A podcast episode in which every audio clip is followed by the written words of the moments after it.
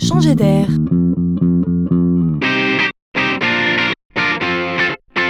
C'est la chronique de Laurent Collen. Le saviez-vous Nous sommes plus de 40% à avoir le mal de mer. Cela viendrait d'un problème d'oreille interne, dit-on. En fait, ce n'est pas si simple que ça. Le problème est plutôt multifactoriel. Cela concerne non seulement l'équilibre, la vision, le psychique, mais aussi le froid, la faim, la respiration, la fatigue. Si ce trouble vous concerne, vous ou moi, bon, on peut dire que c'est pas très grave, mais si cela concerne des marins, eh bien c'est un peu plus embêtant. Et eh oui, il existe des marins qui ont le mal de mer, c'est ce que j'ai découvert. Un médecin de l'hôpital des armées de Brest a pu vérifier que beaucoup de marins avaient le mal de mer sans présenter aucun trouble particulier de l'oreille interne. Il a donc créé un protocole de rééducation.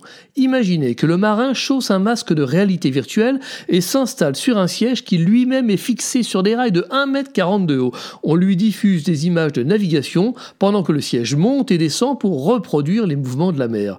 Affronter le mal de mer, ça s'apprend à terre.